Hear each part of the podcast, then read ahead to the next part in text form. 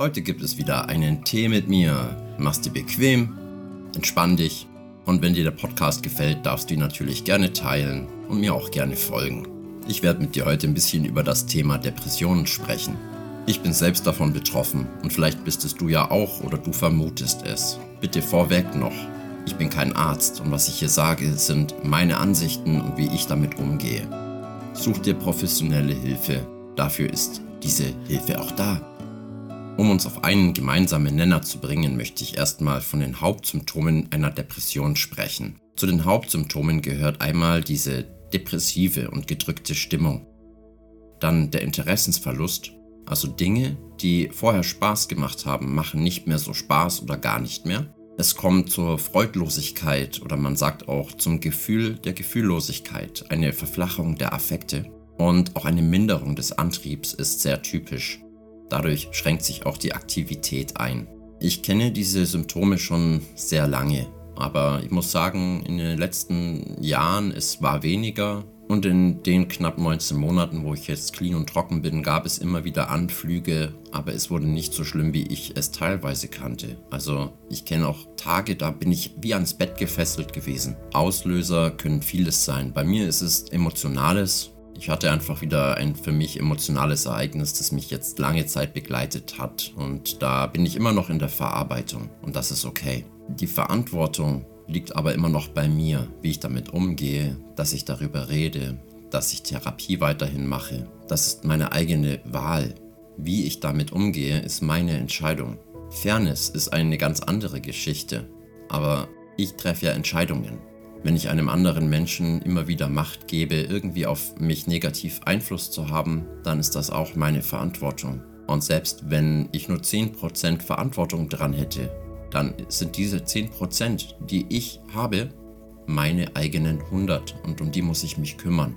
Ich werde im Folgenden immer möglichst von mir sprechen, nicht aus Egozentriertheit, sondern weil ich nicht irgendwie nach außen mit dem erhobenen Zeigefinger sprechen möchte. Und ich kann immer nur sagen, wie die Dinge für mich sich anfühlen. Ich spüre zurzeit, dass mein Antrieb wirklich deutlich nachgelassen hat und auch heute habe ich noch nicht viel auf die Kette gekriegt. Das ist auch ein Mitgrund, wieso gerade wenig Podcasts kommen, weil ich es einfach irgendwie nicht auf die Reihe kriege. Ich habe mir angewöhnt, dass ich möglichst immer die Sachen im Gegenteil tue, was die Symptome sagen. Depressive gedrückte Stimmung, ich schaue, dass ich Dinge tue, die irgendwie ich mit Positiven verbinde, selbst wenn ich sie aktuell nicht fühle oder nur wenig. Es ist auf jeden Fall wichtig, dass es konstruktiv ist. Viele Dinge werden erst dann gefühlt, wenn man sie tut. Also so ist meine Erfahrung.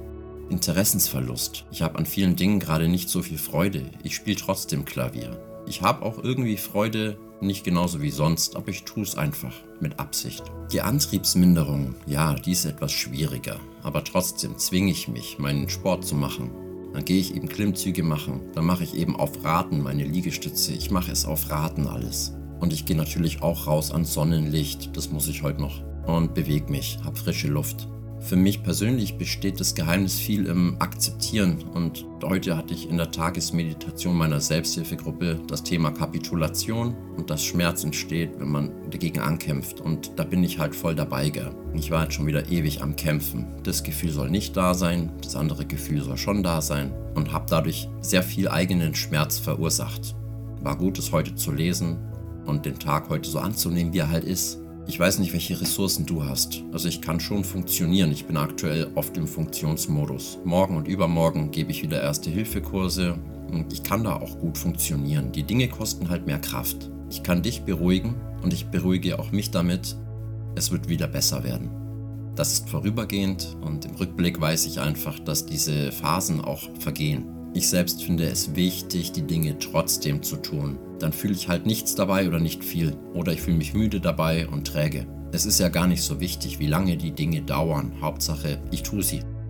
Und noch so eine weitere Geschichte, die mir dann hilft, ist, wenn ich schaue, dass ich meinen Tag nach Tagesform plane. Also ich weiß, momentan ist es so, dass ich morgens etwas fitter bin und abends etwas mehr geschafft. Es gab auch Phasen, wo ich eher ein Morgentief hatte. Also ich schaue, dass ich die Dinge wenn es gerade morgens aktuell bei mir besser ist, dass ich das Wichtige in dieser Zeit mache, dass ich mir auch Ruhe gönne, Pausen gönne. Ich meine, bei einer Grippe Da habe ich sogar das Gefühl inzwischen, cool, ich darf mich hinlegen, ich darf die Beine hochlegen, ich muss nichts tun. Und das ist schon toll. Und bei der Psyche ist es nicht anders. Und es ist auch völlig in Ordnung, wenn man unter sowas leidet. Wenn du unter Depressionen, Ausgebranntsein, Erschöpfungsdepression leidest, das ist überhaupt keine Schande. Es ist nur eine Schande zu sagen, okay, es läuft schon die ganze Zeit so und alle kriegen es mit, ich selber krieg's mit, aber ich bin nicht bereit, auch nur irgendwas dagegen zu tun und mir auch keine Hilfe zu holen. Es ist sowieso, finde ich persönlich, ratsam, nicht zu viel auf die eigenen Emotionen zu geben. Es ist schön, wenn du dich gut fühlst, aber auch wenn du weißt, dass Dinge richtig sind, ist es wichtig, sie zu tun, auch wenn das Gefühl erstmal nicht dabei ist. Wenn du nichts Neues machst, dann nimmst du dir selber die Möglichkeit, irgendwie neue Erfahrungen zu machen. So ist es ja auch bei mir.